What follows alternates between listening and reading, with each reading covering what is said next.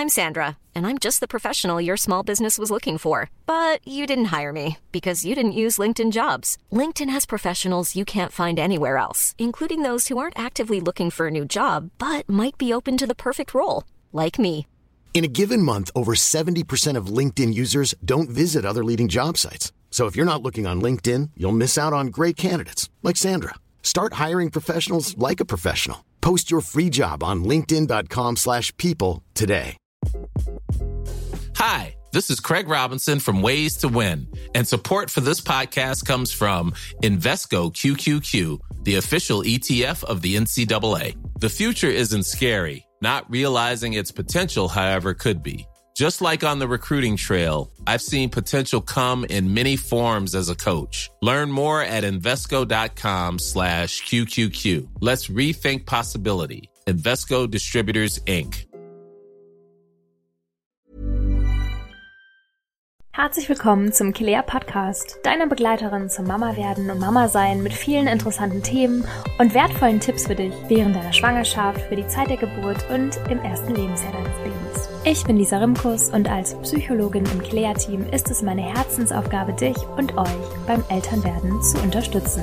Meine heutige Expertin ist Verena Dönig-Wagner, Physiotherapeutin spezialisiert auf die ersten zwölf Monate deines Babys. Sie ist selber Mutter, Dozentin für Hebammen und Physiotherapeuten. Sie ist Begründerin des Baby-Coach-Prinzips und hat auch selber schon Produkte entwickelt für eine bessere Entwicklung von Babys. Ich spreche heute mit ihr über das spannende Thema des Medienkonsums für Kinder und Babys. Sie gibt uns wertvolle Hinweise und Tipps darüber, wie viel Medienkonsum gut ist für welches Alter, wie schädlich Medienkonsum auch sein kann für Kinder und was auch Folgen sein können von zu viel Medienkonsum bei Kindern. Jetzt wünsche ich dir viel Spaß beim Zuhören und hoffentlich viele Aha-Momente. Ja, liebe Verena, herzlich willkommen zurück im Kilea Podcast. Ja, Hallöchen. Schön, dass wir uns wieder am Mikrofon zusammenfinden. Ja, finde ich auch. Ihr könnt gerne mal reinhören. Es gibt schon einen ersten Podcast mit Verena. Da geht es um die Baby-Erstausstattung und ganz speziell darum, was ihr nicht braucht. Da hat Verena ein paar super Tipps als Babycoach und äh, Physiotherapeutin für Babys von ein bis zwölf Monaten. Und heute geht es ja darum, um den Medienkonsum. Wir alle hängen viel am Handy, ähm, jedes, jede zweite innere Frage wird gegoogelt und da gibt's natürlich auch immer viel bei Babys, was man vielleicht nachgucken möchte. Aber wie ist es denn mit Babys? Wann, ab wann dürfen die denn Medien überhaupt konsumieren oder Kinder? Ja, das ist eine ganz spannende Frage. Meine persönliche Empfehlung führt immer zu offenen Mündern und auch große Fragezeichen im Gesicht, denn ich empfehle grundsätzlich bis zum dritten Lebensjahr kein Fernsehen und kein Handy. Äh, das kommt natürlich immer auch auf die individuelle Familiensituation an. Ist es das erste Kind? Wie ist auch generell das Medienverhalten in der Familie? Ähm, denn zu dem Medienkonsum, so als Oberbegriff, gehören ja auch weit mehr Dinge als Fernsehen und Handy. Also es sind ja genauso die Tablets. Es ist eine Switch vom älteren Geschwisterkind, genauso wie auch digitale Spielzeuge. Ne? Digitale Spielzeuge, da wird ja auch das Baby bespielt, anstatt eigene Handlungen und Fantasiewelten zu entwickeln. Heutzutage finden wir an jeder Ecke digitale Medien und unsere Kinder werden damit groß, äh, was natürlich auf der einen Seite gut ist, aber man sollte auch deswegen ganz genau einfach hinschauen. Es gibt ähm, die Bundeszentrale für gesundheitliche Aufklärung, die sitzen in Köln und die haben ein ganz tolles Infoheft rausgebracht. Das kann man sich also auch kostenlos bestellen. Die Internetadresse lautet übrigens www.bzga.de. Und da gibt es zum Beispiel auch einen Check-up-Test mit Fragen zur eigenen Bewertung der individuellen Familiensituation. Also wenn man da Spaß dran hat, kann man sich das mal bestellen. Und ähm, da ist auch für jedes Alter Hilfestellungen, Möglichkeiten werden da aufgezeigt. Und die empfehlen also auch, 0 bis 3 Jahre keine Bildschirmmedien nutzen. von drei bis sechs Jahren höchstens 30 Minuten täglich und von sechs bis zehn Jahren höchstens 45 bis 60 Minuten täglich. Das kann man mal so als Grundkonzept nehmen. Ja, lieben Dank dir.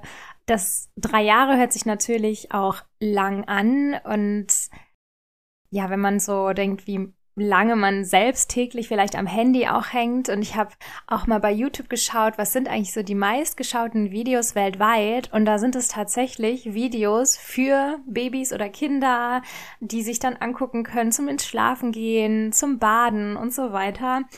Und du sagst jetzt mindestens drei Jahre eigentlich wäre es gut, die Kinder sozusagen von dem Medienkonsum fernzuhalten. Wie schädlich ist das denn, wenn man es nicht tut? Und was können da Folgen sein bei Kindern? Zu diesem Thema gibt es eine ganz spannende Studie aus dem Jahr 2017, äh, die ist gemeinsam mit der Bundesregierung und dem Berufsverband der Kinder- und Jugendärzte erstellt worden. Ähm, wenn der Medienkonsum bei Kindern beziehungsweise auch bei den Eltern, also wir sind ja auch immer die Vorbilder, auffallend hoch ist, dann zeigen sich oft auch vermehrt Probleme im Sprachentwicklungsbereich sowie auch Konzentrationsstörungen. Bei Babys kommt es dann auch öfter zu Fütter- und Einschlafproblemen. Bei 70 Prozent der Kindergartenkinder bis zum sechsten Lebensjahr, die also auch regelmäßigen Zugang zu einem Smartphone von Mama oder Papa haben, die dürfen im Durchschnitt nicht mehr als eine halbe Stunde täglich das nutzen. Das ist so die Empfehlung. Und wenn man das aber mehr macht, dann kann das auch zu einer Hyperaktivität führen. Wird aber im Grunde genommen der normale Umgang mit Medien erlernt, also das heißt, es auch mal kritisch zu hinterfragen, Grenzen aufzuzeigen, dann kann man auch im Grunde genommen eine langfristige Internet- oder Online-Sucht abwenden. Denn Kinder, die quasi maßlosen Zugang haben, da kann sich sowas dann im jugendlichen Alter hin entwickeln. Es geht aber auch nicht darum, den Medienkonsum grundsätzlich ins schlechte Licht zu rücken, sondern es geht einfach darum, dass man versucht, sich mit dem Thema auseinanderzusetzen und irgendwie auch einen sinnvollen und konstruktiven Umgang gemeinsam mit den Kindern und für die Familie so im Alltag zu entwickeln. Also wenn die Kinder zum Beispiel gerne spielen, es gibt ja auch schon Spiele für die Kleinsten, zum Beispiel eben auf dem Smartphone oder auf dem Tablet, Tablet, dann könnte man sagen, alles klar, du bist jetzt aus dem Kindergarten gekommen, du darfst jetzt eine Viertelstunde dein Spiel äh, auf dem Tablet machen und danach machen wir gemeinsam ein anderes Spiel zusammen. Also, dass man eben auch so versucht, diese Dinge zu kombinieren, sie nicht zu verteufeln, sie in den Alltag zu integrieren und einen gesunden Umgang damit einfach zu finden. Also generell kann man so zusammenfassend sagen, dass wenn es einfach zu viel ist, die Folgen auch in den verschiedensten Bereichen der Entwicklung äh, sich zeigen können. Also nicht nur in der Sprache, sondern eben auch in der Wahrnehmung, auch in der Motorik. Also das ist immer das, äh, was ich ja auch sage. Es hängt alles miteinander und voneinander ab. Und das sollte man sich einfach nur mal bewusst machen, wenn man über das Thema Medienkonsum miteinander sich unterhält, sich austauscht und versucht, das vernünftig in die Familie zu integrieren. Ja, danke schön. Das sind ja schon paar heftige Auswirkungen bis zur Hyperaktivität oder dass dann die Konzentration nicht mehr stimmt oder sowas. Da möchte man sein Kind ja natürlich vor beschützen und gleichzeitig sehe ich halt auch die Eltern, die vielleicht, wo wir alle so ein bisschen die jetzt so in ihren 30er oder 40er und noch früher unterwegs sind, äh, Netflix, Prime und so weiter, da das wird ja schon so dargestellt, dass man immer weiterklickt und sich dann nicht eine Serie anschaut, sondern gleich alle zehn Folgen nacheinander. Also, dass wir, wo du ja auch sagst, wir sind da Vorbild und vielleicht auch mal ein bisschen gucken, wie gehen wir denn selber mit den Medien um? Und danke, dass du es nochmal sagst, dass gerade die ersten Jahre so, so wichtig sind, dass es dann nicht zu viel ist und auch dieses gesunde Integrieren, ähm, dass die vielleicht dann besser lernen, als wir das zu regulieren und dann halt nicht als Teenies jeden Abend fünf Stunden Serien gucken. Und was, warum ist das so schädlich? Was passiert denn beim Baby, wenn es Fernsehen sieht? Babys reagieren auf den Fernseher, aber genauso auch auf das Handy, weil es eben bewegte Bilder sind. Ne? Sie können aber das noch nicht verstehen, was sie da sehen, beziehungsweise unser Gehirn oder Babys Gehirn äh, kann die Bilder noch nicht verarbeiten und Zusammenhänge erschließen. Also das Baby nimmt quasi Lichtreflexe wahr, aber nicht die Handlung selbst. Und äh, das kann eben auch zu Stress und zu Unruhe führen, was sich dann oft in einer äh, Reizüberflutung auch äußert. Das heißt, das Gehirn sagt dann so, nee, ist jetzt irgendwie alles zu viel und dann ist eine Stresssituation da. Richtig, ist eine Stresssituation. Also Signale zum Beispiel auch für so eine Reizüberflutung, wenn ihr eure Babys beobachtet, das sind also diese innere Unruhe, das kann ein häufiges Quengeln sein, ein unkontrolliertes häufiges Schreien, schlechter Schlaf, aber auch äh, wenn die Kleinen in die Fremdelphase kommen, dass es eben ein extremes Fremdeln ist. Ne? Wenn dir also dann selber auffällt, dass dein Baby unruhig wird oder quengelt, dann geh einfach mit deinem Baby aus der aus Raum raus, also aus der Situation raus. Geh dann an einen ruhigeren Ort, rede deinem Baby gut zu und gebe einfach auch deinem Baby durch engen Körperkontakt zu dir Sicherheit und Begrenzung. Und dann merkt man auch oft, wie die Babys dann quasi wieder runterkommen. Und dann kann man das auch selber als äh, Eltern gut einordnen. Ah, okay, dann war es jetzt wahrscheinlich das zu viel. Und das lernt man sich ja dann auch mit der Zeit, wenn man das dann immer wieder beobachtet. Natürlich. Hört auf jeden Fall da auch auf eure Intuition. Man merkt das ja auch selber, wenn man, wenn man selber in Situationen ist, wo viele Gespräche parallel geführt werden, wenn die Familie zusammenkommt, gerade auch zu Feierlichkeiten. Das ist zwar immer total schön, aber manchmal ist es dann auch einfach zu viel. Und man darf auch nicht vergessen, auch nach dieser ganzen Pandemiezeit, wir müssen uns erstmal wieder daran gewöhnen, in größeren Gruppen zusammen zu sein, Lärm zu ertragen. Also wir waren da ja ein bisschen entwöhnt und für die Babys, die auch in dieser Zeit geboren wurden, äh, die sind ja ganz anders in dieser Welt angekommen. Was ich persönlich für die Familien und zum Kennenlernen und zum Start hier in das Leben einen positiven Faktor fand, weil eben nicht gleich 80 Leute zu Besuch kamen und ne, das ging alles langsamer und so. Also so blöd die Pandemie war, aber trotzdem diese Situation zum Ankommen hier auf unserer Erde war das positiv. Aber da kann man auch so ein bisschen einfach bei sich selbst schauen. Vielleicht ist es mir manchmal auch zu viel und dann ist es deinem Baby im Zweifel dreimal zu viel. Und Jetzt haben wir ja verstanden, wir sollten das Baby vor äh, Medienkonsum schützen und das ist auch unsere Verantwortung als Eltern. Aber wenn ich jetzt selber mein Handy benutze, in zum Beispiel beim Stillen oder wenn das Baby neben mir schläft, da gibt's ja auch diese Strahlungen, da wird manchmal von geredet vom Handy. Ist es denn, kann das schädlich sein, wenn das zu viel einfach in der Nähe von dem Handy ist? Ja, also äh, es gibt ja diesen wunderbaren Flugmodus. Den könnte man also immer äh, in der Nähe eines Babys einschalten.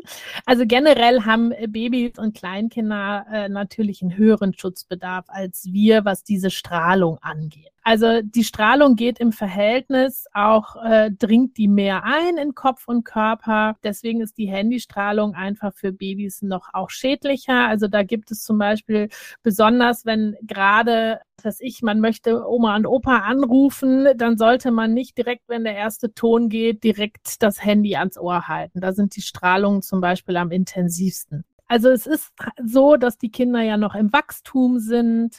Auch die Schädeldecke ist ja, äh, wie wir ja oder wie ihr vielleicht auch, wenn ihr den äh, schönen Kurs euch mal anschaut, den wir gemacht haben. Da erzähle ich auch was über die Fontanellen. Äh, die schließen sich ja erst noch bis zum ersten Lebensjahr beziehungsweise äh, bis anderthalb und da sind einfach die Schädeldecke ist durchlässiger für schädliche Strahlung und die Folgen sind ungewiss. Also da weiß man eigentlich noch nicht, was genau das sein kann. So gut viele digitale Errungenschaften sind, äh, weiß man aber nicht immer von Anfang an die Nachteile und das wird sich dann mit der Zeit zeigen. Generell würde ich eben versuchen, auch mein typisches Bild, seid mal in der Stadt, wie viele haben in der einen Hand den Kinderwagen und in der anderen Hand gucken die Mamas und Papas aufs Handy. Was ich ein bisschen schade finde, klar muss man zwischendurch mal was nachgucken, ne? das mache ich ja genauso. Aber gerade wenn ich unterwegs bin, dann versuche ich, wenn ich in fremden Umgebungen bin, auch meinem Kind durch Blickkontakt, durch Zureden im Kinderwagen vielleicht dann auch ein bisschen Sicherheit zu vermitteln, weil da ist ja auch das Thema Reizüberflutung. Wenn ich mich in Großstädten jetzt auf Weihnachtsmärkten oder sonst was befinde oder in vollen Einkaufsstraßen. Einfach nur mal ein Bewusstsein, das ist mir wichtig, äh, dass ihr daran denkt und euch ein Bewusstsein schafft. Wenn ich das tue, tue ich das bewusst. Und du hast schon äh, den Kurs erwähnt, den Babypflege- und Handling-Kurs, wo du ja auch nochmal super zeigst, wie man mit seinem Kind auch spielen kann, so dass es die Entwicklung unterstützt. Und tatsächlich kann man die Claire-App auch im Flugmodus benutzen und hat trotzdem Zugriff auf die Inhalte. Also da sind wir auch sehr Flugmodus und Medienkonsum friendly für die Babys. Als letzte Frage, ähm, das war jetzt zum, zum Thema Handy. Wie ist es mit dem Fernseher? Kann ich, wenn mein Baby schläft, mich daneben setzen und den Fernseher anschalten? Also ich würde es nicht machen. Also wenn dein Baby im Raum ist, würde ich sagen eher nein. Wenn dein Baby nicht im Raum ist, natürlich. Aber äh, Fachleute raten also auch davon ab, sich da von technischen Geräten ablenken zu lassen. Da ist zum Beispiel auch das Thema äh, Stillen immer wieder, wo Mütter mir erzählen, ach ja, beim Stillen gucke ich ja auch mal Fernsehen nachts, zwar ohne Ton, ähm, ja, aber äh, ja, manchmal dauert das ja länger.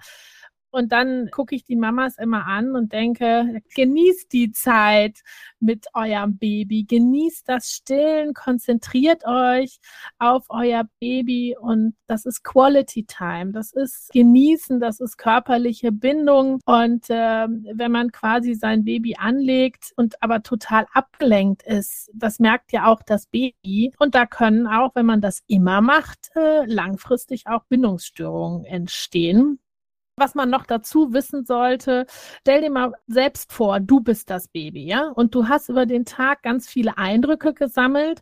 Und dann schläfst du und dann kann dein Gehirn nämlich verarbeiten. Dann hat dein Gehirn die Chance zu verarbeiten. Und dann liegst du zum Beispiel in einem Raum, wenn deine Mama Fernsehen guckt oder dein Papa, wo dauernd eben auch Lichtreflexe stattfinden und Töne.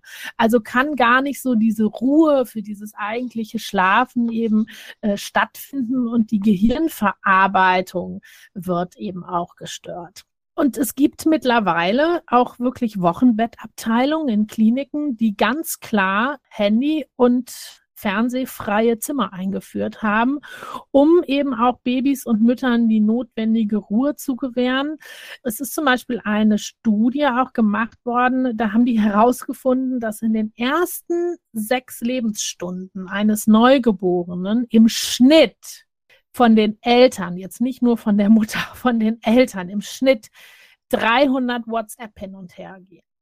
Das heißt, die konzentrieren sich gar nicht auf ihr Neugeborenes, sondern natürlich ist Freude da und klar, man möchte der Welt mitteilen, hey, mein Baby ist da, aber das kann nicht der Start und der Anfang sein für eine gute Bindung. Also deswegen wundert mich das nicht, dass da mittlerweile solche Sachen eingeführt worden sind. Und auch ähm, haben mir auch zum Beispiel Mütter schon gesagt, Mensch, Verena, auch bei deinem Instagram-Account, äh, wenn du Videos machst oder so, unterleg das doch mit Untertiteln. Das kann ich mir dann ja nachts, wenn ich stille, angucken.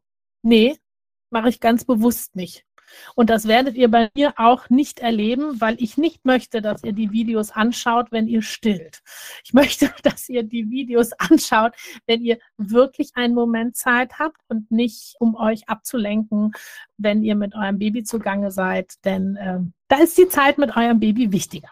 Ja, danke für diese Tipps und Einschätzungen. Das erinnert mich auch, wir haben einen Mindful Mama Kurs, der eigentlich genau Frauen beim Stillen nochmal hilft, sich ganz bewusst mit dem Körper und dem Baby zu verbinden. Also diese Quality Time, du hast es auch schon genannt, Babybindung, das ist auch ein großes Thema. Da arbeiten wir auch gerade noch an einem Kurs für euch und das alles irgendwie sich dann wieder in dem Medienkonsum widerspiegelt, finde ich, finde ich sehr spannend. Hast du noch einen letzten Tipp, wie ich denn dann mein Baby bespaßen oder auch beruhigen kann, anstelle vielleicht dieses eine, des einen Videos, das es immer so gerne schaut und das leider so gut klappt und ich weiß, es ist aber jetzt nicht gut. Was kann ich alternativ machen? Ja, also äh, generell empfehle ich immer Rituale in den Alltag feste Rituale einzubauen. Das kann zum Beispiel sein beim Wickeln ja, deinem Baby eine windelfreie Zeit zu gönnen. Jetzt auch in den kälteren Monaten gerne, falls ihr die Möglichkeit habt, unter einer Wärmelampe vielleicht eine kleine Babymassage zu machen. Da kommt es eben auf Berührung an. Zu dem Thema Babymassage haben wir auch in dem Kurs eine schöne Anleitung und ein schönes Video für den Alltag zu Hause. Und da geht es gar nicht unbedingt um äh, eine äh, gewisse Folge, welchen Handgriff mache ich zuerst und welchen als zweites, sondern lasst euch da auch so ein bisschen von eurer Intuition führen. Äh, da geht es einfach um Berührung, um gemeinsame Zeit. Und was mir persönlich auch immer sehr, sehr wichtig ist, ist Bewegungsfreiheit für eure Kleinen auf dem Boden. Also am liebsten eine große Krabbeldecke auf dem Boden. Babys ahmen auch sehr gerne nach, also nutzt auch deine eigene Stimme, deine Grimassen. Erzähl deinem Baby ganz viel, was du da machst und auch früh mit Büchern ruhig anfangen.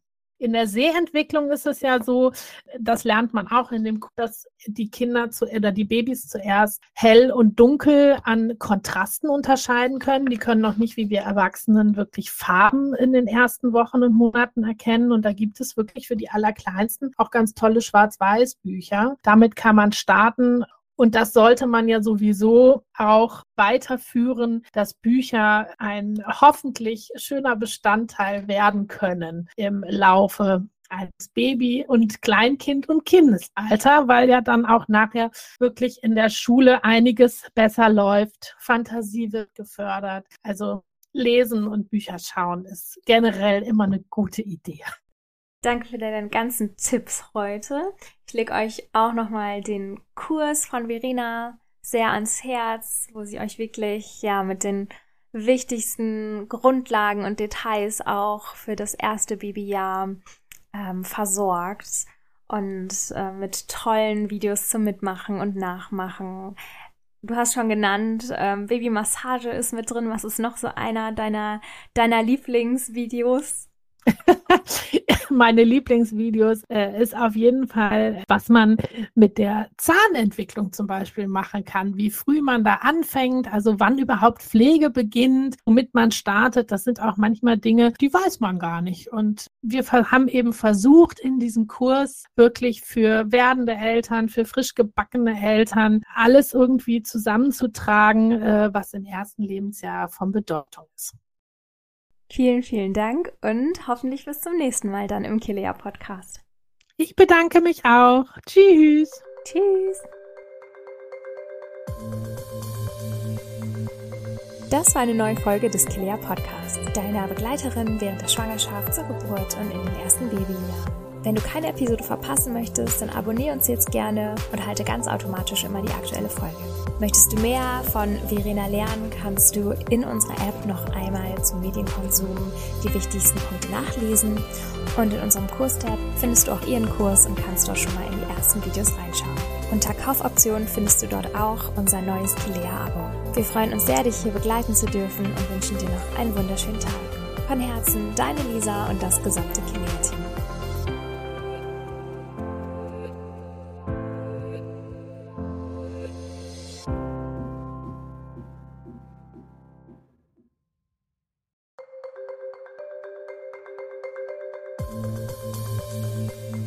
Du kannst dich zwischen unseren Kursen nicht entscheiden? Musst du auch gar nicht. Wir haben für dich ganz neu ein Kilea-Abo im Angebot. So kannst du in Ruhe nahezu alle aktuellen und kommenden Kurse der Mama-App genießen. Alles rund um die Themen Wochenbett, Babys erstes Lebensjahr und euer Wohlbefinden. Das Beste ist, Den gesamten Januar über bekommst du das Kursabo zum unschlagbaren Einführungspreis. Den Link zum Sonderpreis findest du in den Show Notes. Sichere dir jetzt direkt dieses besondere Angebot für dich und dein Baby.